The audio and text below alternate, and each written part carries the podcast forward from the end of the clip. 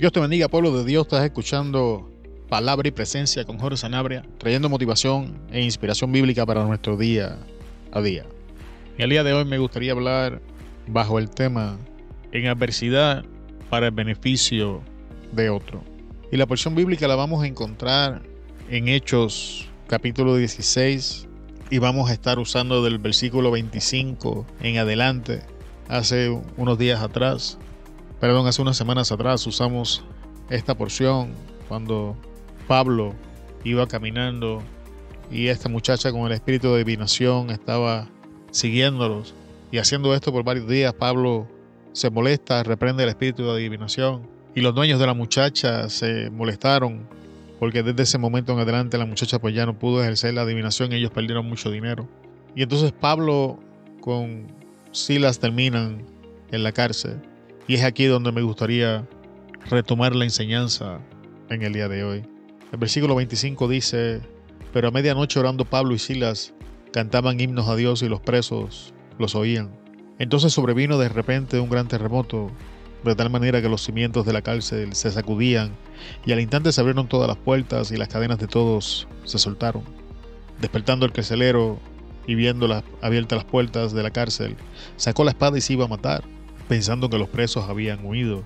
Mas Pablo clamó a gran voz, diciendo, No te hagas ningún mal, pues todos estamos aquí. Él entonces pidiendo la luz se precipitó adentro y temblando se postró a los pies de Pablo y de Silas y sacándolos les dijo, Señores, ¿qué debo de hacer para ser salvo? Ellos dijeron, Cree en el Señor Jesucristo y serás salvo, tú y tu casa. Y le dieron la palabra del Señor a él y a todos los que estaban en su casa. Y él tomándolos en aquella misma hora de la noche, les lavó las heridas y enseguida se bautizó él con todos los suyos. Y llevándolos a su casa, les puso la mesa y se, regocijó con toda su casa de haber creído a Dios. Y vamos a dejar hasta aquí los versículos en el día de hoy. Pero el primer punto que me gustaría presentar en el día de hoy es cómo manejamos la adversidad o la, o la aflicción en nuestras vidas producto de hacer lo correcto. Porque una cosa es enfrentar adversidad y ser afligidos a consecuencia de nuestras malas decisiones, de nuestros pecados, de nuestros malos hábitos, pero ser afligidos por hacer lo correcto, amado hermano, es duro. Es algo difícil, sobre todo cuando somos expuestos a la teología moderna y nos enseñan que si haces lo correcto, entonces lo correcto te va a seguir, que si haces obras buenas vas a recibir cosas buenas. Sin embargo, el apóstol Pablo ahora está en la cárcel como producto de hacer lo correcto y liberar a una mujer de un espíritu de adivinación. Pero Pablo no es el único personaje en las escrituras que le pasa algo parecido. En un momento dado Jesús termina de dar la enseñanza, le dice a los discípulos, montes en la barca, crucen al otro lado y entonces Jesús se quedó para él orar y dice la escritura que mientras los discípulos iban haciendo lo que Jesús les había dicho, una tormenta se desató en contra de ellos.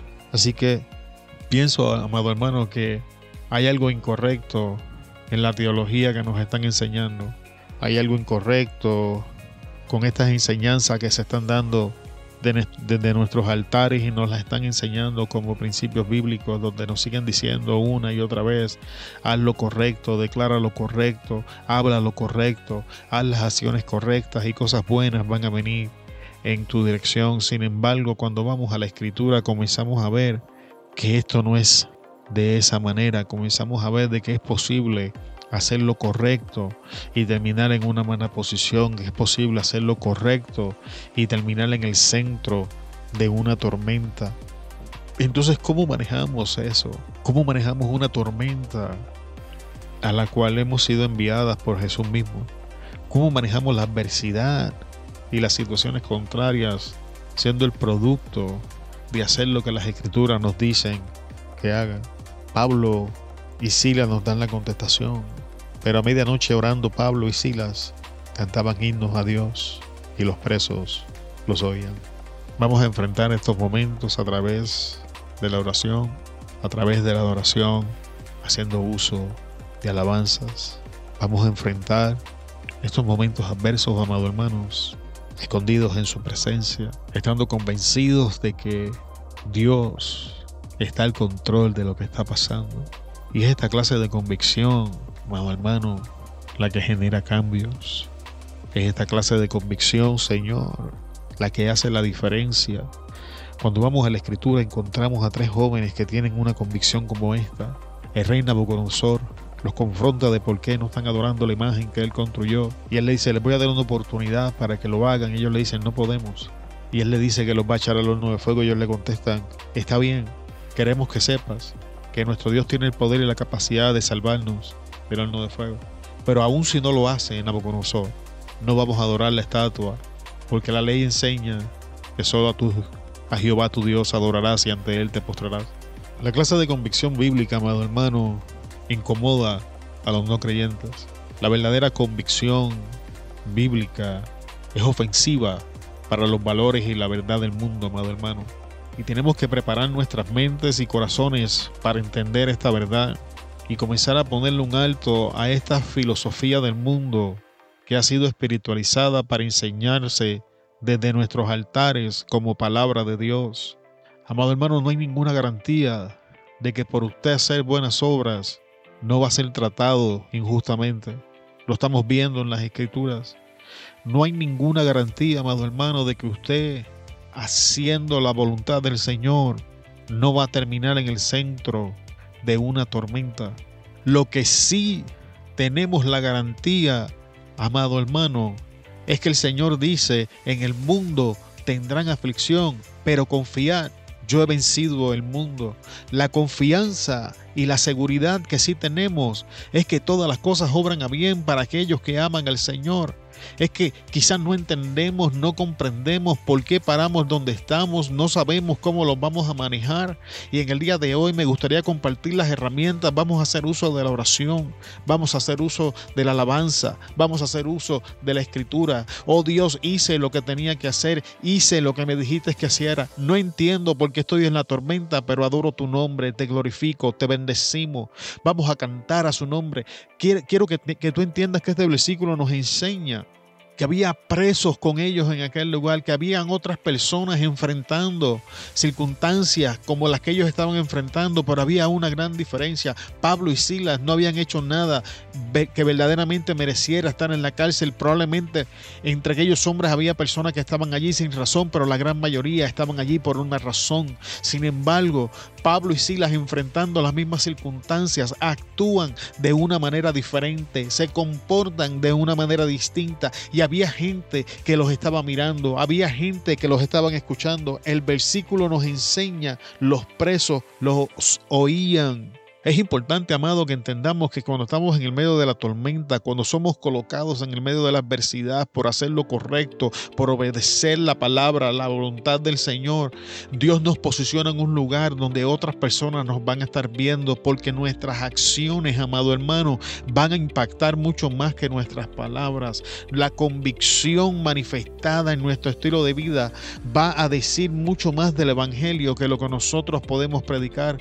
Eh, si no me equivoco, era Pedro el que enseñaba en una de sus epístolas que eh, somos cartas abiertas, estamos rodeados por una nube de testigos. No estoy seguro si es Pedro o es Pablo, pero es, uno de estos dos individuos.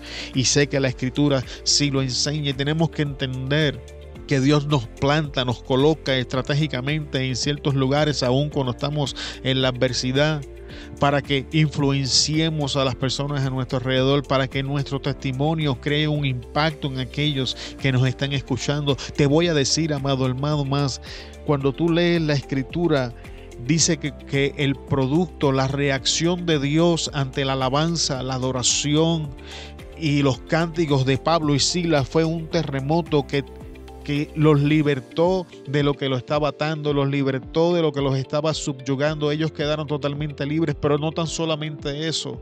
Esta obra de Dios abrió las puertas para que los otros presos también fueran libres. No sé si tú me estás entendiendo. Dios te está plantando en un lugar estratégicamente para que lo que Dios va a hacer en tu vida abra las puertas para que otros sean libres. No es simplemente porque sí, no estás pasando la adversidad porque la vas a pasar, no llegaste a la tormenta porque Él lo quiso. Es que hay un plan preestablecido. Tenemos que descentralizarnos de nosotros, amado hermano. Estamos viviendo en en una cultura egocéntrica donde todo tiene que ver conmigo, donde siempre preguntamos qué hay para mí, qué pasa conmigo, dónde quedo yo. Sin embargo, vemos en la escritura que Dios utiliza la vida de Pablo, de Sida, los viene, los mete en la adversidad, llegan hasta la cárcel, pero Dios tiene un propósito, abrir las puertas de los presos, salvar al carcelero y a su familia. Las circunstancias que tú estás pasando tienen un propósito, tienen un plan. Dios tiene algo establecido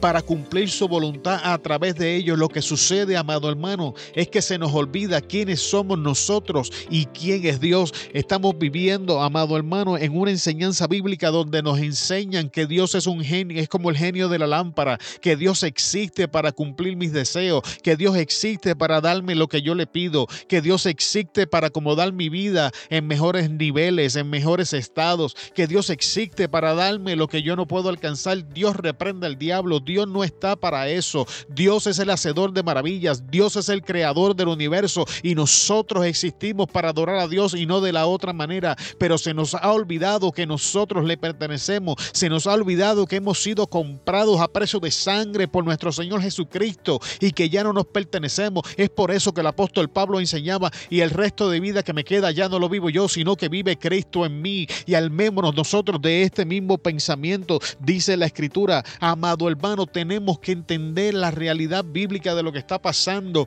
Dios no tiene que darnos explicaciones de por qué nos pone en los lugares que nos pone, por qué permite las circunstancias que Él permite permite, porque Él es el Rey de Reyes, Señor de Señores. Él no está ahí para mi beneficio, Él está ahí para que yo lo adore, Él está ahí para que yo glorifique su nombre, Él está ahí para guiar mis pasos, Él está ahí para decirme qué hacer, Él está ahí para establecer el estándar en el que yo voy a vivir mi vida, Él está ahí para que yo sea transformado a la imagen de nuestro Señor Jesucristo, Él está ahí para reinar, Él no está ahí para servirnos, nosotros somos los que le servimos a Él y es tiempo de que nosotros entendamos quién es Dios, quién somos nosotros y muchos de nuestros problemas van a desaparecer, muchos de nuestros cuestionamientos van a ser obsoletos, muchas de nuestras dudas van a ser removidas porque entonces vamos a entender que no tenemos que estar cuestionando, preguntando que la existencia de Dios en nuestra vida no es para acomodarnos, sino para transformarnos y formar a nuestro Señor Jesucristo en nuestra vida. Pero la pregunta es, ¿entendemos eso?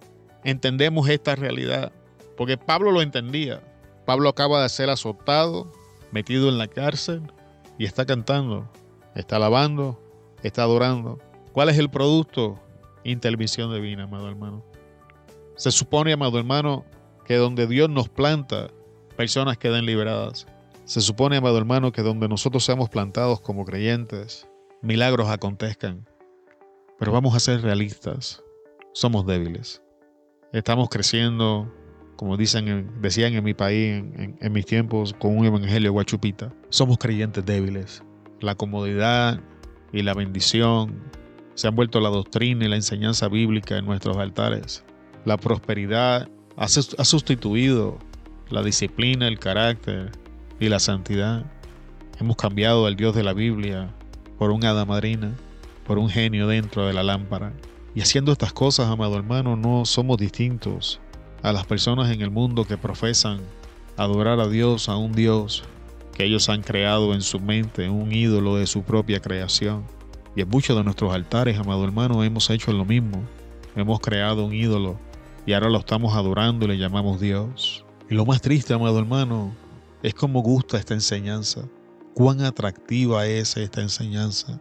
Es mucho más atractivo predicar que Dios quiere prosperarte, que Dios quiere bendecirte, mucho, mucho más atractivo predicar estas cosas que de hecho la Biblia habla de ellas, sin decirte que hace falta disciplina, que hace falta formación de carácter, que van a haber valles de lágrimas, desiertos, adversidades y tormentas.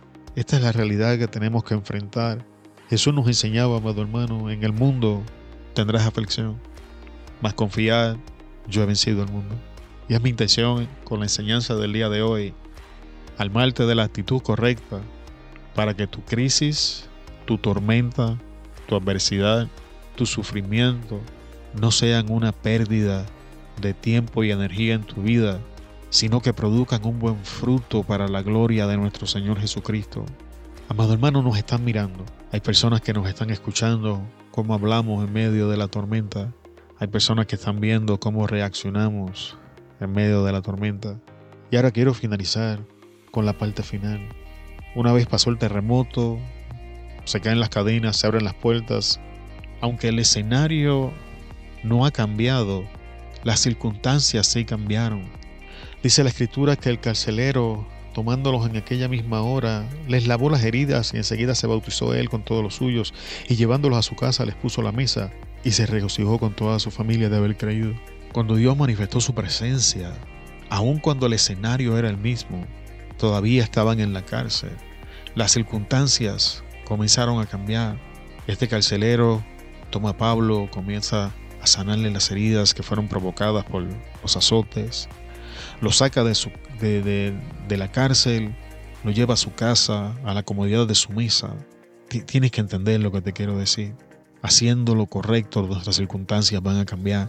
No tan solamente van a cambiar, van a traer a personas a los pies de nuestro Señor Jesucristo. Así que medita en esta enseñanza en el día de hoy. Medita cómo estamos manejando la adversidad, qué clase de visión tengo de Dios. Es Dios el creador de los universos, Dios de dioses, Señor de señores. Es Dios mi dueño que me compró a precio de sangre, mi Señor Jesucristo. Pues Dios, el que está ahí solo para bendecirme, darme lo que yo le pido. Meditemos en esto, amado hermano, porque una visión distorsionada nos lleva a relaciones defectuosas y tenemos que comenzar a definir, a redefinir a Dios en nuestra vida desde la perspectiva bíblica. Y con estas palabras finalizo en el día de hoy.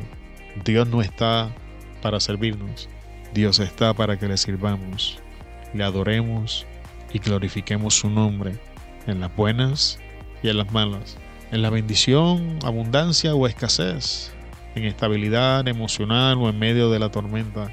No importa cuáles sean nuestras circunstancias o escenario, nuestra respuesta debe ser la misma, adorar su nombre.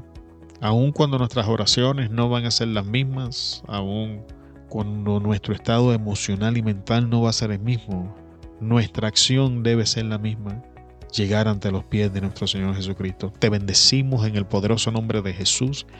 Te damos gracias por estar con nosotros en otro episodio de Palabra y Presencia finalizamos en el día de hoy y te esperamos en el próximo episodio. Hasta luego.